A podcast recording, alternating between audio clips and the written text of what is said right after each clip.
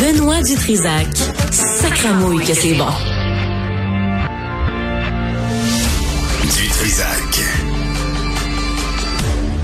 Bon, euh, 22 novembre dernier, l'Union nationale des fermiers, je savais même pas que ça existait, a manifesté devant le Parlement d'Ottawa.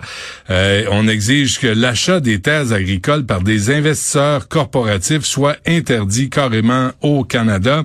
Euh, c'est un dossier à lire dans le journal La Terre de chez nous. C'est vraiment, vraiment un journal que je lisais euh, pas. Euh, en fait, je suis tombé là-dessus ce matin par hasard à travers un paquet de lectures. Et, et je pense qu'il faut s'intéresser aux terres agricoles agricole, ce qu'on en fait. Avec nous, Caroline Lapierre, qui est agronome, analyste chez Équiterre et coordonnatrice de l'Alliance Salutaire. Madame Lapierre, bonjour. Bonjour. Merci d'être là. D'abord, expliquez-nous, c'est quoi, c'est qui Salutaire? Salutaire, euh, c'est une alliance qui regroupe cinq organisations, donc Équiterre, Vivre en ville, Protecteur qui travaille sur les fiducies d'utilité sociale agroécologique, l'AKP, dans un monde d'acronymes, l'AKP c'est la coopérative pour l'agriculture de proximité écologique. Je suis étourdi, là, je suis étourdi, arrêtez avec ça, là. Mais, mais c'est quoi le but, là? OK, mais c'est quoi le but? Arrêtez, là, je suis plus capable. Euh, euh, c'est quoi le but de Salutaire?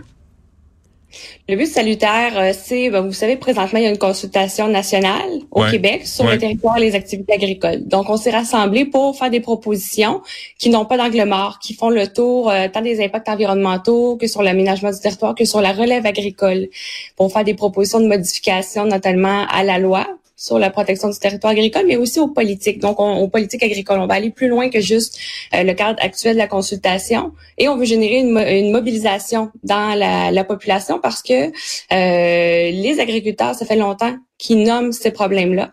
Et ils ont besoin d'appui pour faire pencher la balance de leur côté. Avez-vous l'impression que les médias, puis on va on va aller dans le détail, mais les médias devraient s'intéresser davantage aux terres agricoles au Québec? Moi, je me suis je me suis passé cette réflexion-là ce matin. Oui, on est une population de moins en moins agricole, donc on a perdu un peu ce contact-là. On est, on est moins conscient des enjeux. Euh, c'est vraiment utile quand les grands médias nationaux euh, parlent de ces enjeux-là, ils les expliquent et font euh, le travail un peu de vulgarisation, parce que dès que les gens sont, comprennent un peu mieux ce qui est en train de se passer, on le voit dans le récent sondage léger qu'on a fait les gens ils comprennent les enjeux et ils seraient euh, tout à fait d'accord pour qu'il y ait des mécanismes qui euh, euh, contrôlent la spéculation, qui pénalisent les spéculateurs. Donc les, gens sont derrière mmh. les agriculteurs et particulièrement la relève. Je vais vous dire, Madame Lapierre, moi je me suis arrêté au dossier parce que j'ai vu dans la terre de chez nous acheter puis démanteler. Je me dis oh boy, il y a un problème là. Expliquez-nous ce titre.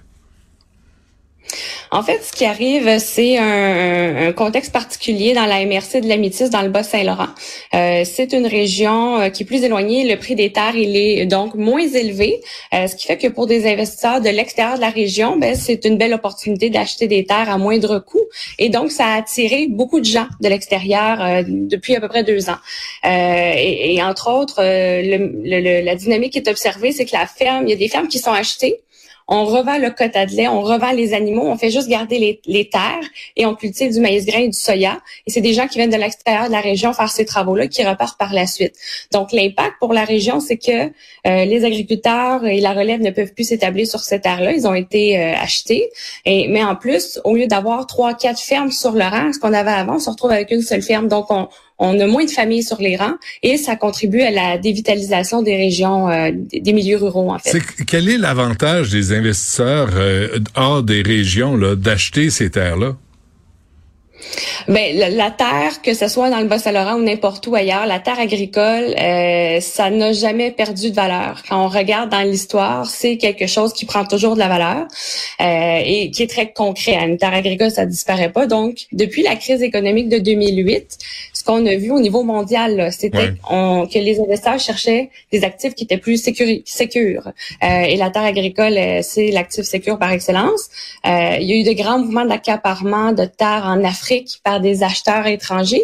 Ici, on a une loi qui nous protège contre les, non-résidents, l'achat de terre par les non-résidents. On est à un maximum de 1000 hectares par année. Mais pour les, les, acheteurs qui sont des résidents, donc les agents intérieurs, il y a aucun mécanisme présentement, euh, ni pour la spéculation, ni pour l'accaparement. Et donc, c'est un peu un buffet à volonté. Là. On a un petit peu perdu le contrôle. Est-ce que ça met en danger l'autonomie alimentaire? C'est ce que je lisais ce matin. Ça pourrait, en fait, euh, ce qui fait qu'on est autonome, qu'on a une autonomie alimentaire qui contribue aussi à notre sécurité alimentaire, c'est qu'on cultive nos terres et qu'elles nous nourrissent. Si la relève n'est pas capable de s'établir parce que ça coûte trop cher, ben, qui va cultiver les terres dans les, années à venir? Et, et, oui, ça pourrait affaiblir notre sécurité, notre autonomie alimentaire. Donc, c'est vraiment important de lever les freins à l'établissement de la relève, surtout quand on sait que l'âge moyen d'un agriculteur au Canada, c'est 56 ans. Mm-hmm. Donc, ça veut dire qu'il y en a plusieurs qui vont partir à la, à la retraite bientôt et la relève, elle n'est pas capable de prendre le relais. Donc, s'il y a des investisseurs, euh, disons, étrangers aux régions euh, qui achètent euh, des fermes, euh, ça veut dire que les, les, la famille des, des fermiers peuvent pas prendre la ferme, prendre la relève de la ferme, mais en même temps, ce que j'entends, corrigez-moi si je me trompe, c'est que les, les enfants en veulent plus, veulent plus travailler sur les sur les fermes. Il, il, ça c'est pas d'hier qu'il y a des enjeux de, de, relève agricole, de passer à la génération suivante qui ne veut pas toujours reprendre la terre, entre autres parce que l'agriculture c'est de plus en plus difficile. C'est de la job, hein? mais on, c'est beaucoup de travail. Moi, j'ai toujours dit que c'est un sport extrême entrepreneurial. On essaie de produire et puis de faire une marge de profit, mais on n'a aucun mur pour nous protéger des aléas jours par semaine, 24 heures par jour, sans arrêt. Hein? Oui. Surtout quand il y a des animaux, euh, il y, a, même pas de pause pendant l'hiver. Donc c'est vraiment beaucoup de travail. Euh, mais on voit de plus en plus de néo-agriculteurs, donc des gens qui ce qu'on appelle la relève non apparentée, qui viennent pas de famille agricole mais qui veulent commencer. Pour eux, la barre est encore plus haute parce qu'ils ont aucun actif euh, et ils doivent partir de zéro. Euh, et, donc, dans les deux cas, de toute façon, même pour la relève apparentée, ça représente des défis de reprendre une ferme. Une ferme laitière aujourd'hui, ça se compte en, ça vaut quelques millions de dollars là, en moyenne. ah oui. Hein. C'est difficile à reprendre. En même temps, Mme Lapierre, les gens qui nous écoutent se disent Hey, ça, c'est loin, je m'en fous, qu'ils s'arrangent avec leurs problèmes? Moi, je vais au supermarché, c'est emballé dans du cellophane, puis euh, tout, tout va bien. Mais en fait, on l'a vu pendant la pandémie, euh, quand les frontières étaient fermées, euh, les chaînes d'approvisionnement étaient moins fiables. On avait des tablettes vides à l'épicerie. Et mhm. c'est à ce moment-là qu'on a commencé à parler d'autonomie alimentaire. Euh, donc, donc les, les agriculteurs, agricultrices d'ici nous nourrissent en bonne partie plus qu'on pense. Des fois, c'est pas toujours bien indiqué. Et, et puis, on peut pas se permettre de, de, prendre une chance avec ça, de pas régler cet enjeu-là. C'est trop fondamental. Là, je lisais euh, le nombre de transactions en zone verte, j'imagine, euh, c'est pour les terres agricoles, est passé de 1100 en 2011 à 2500 en 2022. Comment vous expliquez ce phénomène? C'est vraiment parce que c'est un actif qui est plus intéressant, qui est moins cher que d'acheter euh, d'autres actifs qui sont disponibles sur les marchés. Euh, donc, il y a une espèce de, de financiarisation. Les, les, institutions financières, les fonds d'investissement ont commencé à s'intéresser aux terres agricoles. Euh, des fois, elles cultivent la terre, donc on la louer à d'autres agriculteurs. Des fois, non. On se retrouve avec des friches agricoles, donc on n'utilise pas le plein potentiel de nos terres agricoles. Et, et même quand c'est loué, même si on avait, disons, plein, si la relève n'est pas capable de s'établir, puis qu'on se ramasse avec beaucoup de corporations euh, qui louent les terres, on va se retrouver un peu un, peu comme le système seigneurial, où on a des grands seigneurs qui détiennent les terres et qui louent à des agriculteurs qui ne sont plus propriétaires. Euh, et je, je suis pas certaine qu'on veut retourner à ce modèle-là. Hmm. Donc, il y, a vraiment un besoin d'encadrer ce que ces acteurs-là font. Le, le groupe Pangea, euh, je lisais le secteur de Kamouraska dans le Bas-Saint-Laurent. Euh, il, y a, il y a huit ans, l'acre de terre agricole était d'à peu près 1400 dollars. Là, aujourd'hui, c'est rendu 8500. Cette inflation est causée par qui et par quoi? C'est une combinaison de facteurs. Euh, du moment qu'on a euh, beaucoup de demandes puis peu d'offres, il y a toujours un peu une surenchère qui se fait. Euh, c'est la loi de l'offre et la demande. Mais on voit aussi l'étalement urbain. Euh, quand on s'étale, tout ce qui est à proximité des villes, la valeur est plus élevée parce qu'il y a une, possibilité de dézoner pour construire, donc la valeur monte. Et, puis l'accaparement et euh, la spéculation font aussi monter les prix. Et là, présentement, c'est tous ces facteurs-là ont lieu en même temps, euh, de mhm. façon incontrôlée. Donc, c'est ce qui explique les fortes hausses. OK, deux dernières affaires, Madame Lapierre. D'abord, autour de Brossard, là, sur, en Montérégie, là, il y avait d'excellentes terres agricoles. On n'arrête pas de bâtir là-dessus. Là. On sait des euh, est-ce que ça, ça vous inquiète?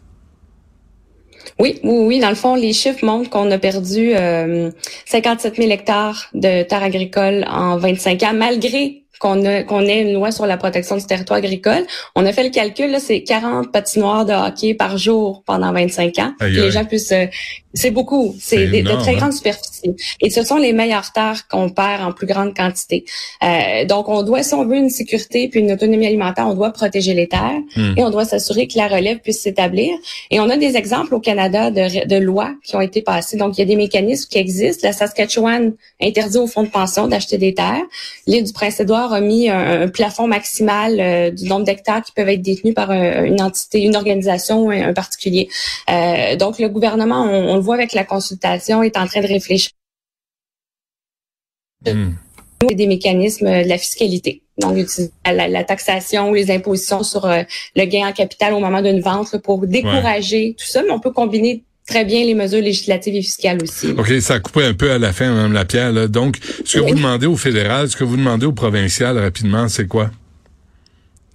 c'est de se doter de mécanismes, de avoir un portrait clair de la situation premièrement, puis ensuite choisir est-ce que c'est législatif, est-ce que c'est fiscal, est-ce que c'est des combinaisons de tout ça, mais il faut euh, vraiment colmater les brèches pour protéger les terres et que la relève puisse s'établir pour le long terme, pour cultiver et nous nourrir. Avez-vous l'impression qu'on vous entend, qu'on entend les demandes de ceux qui ceux et celles qui nous nourrissent au quotidien? On les entend, on les voit souvent dans les journaux. Euh, on pense que la classe politique, on dirait après quelques années, a laissé aller ce problème-là qui couvait. On envoyait les signaux. La classe politique n'a rien fait, vient un peu de se réveiller.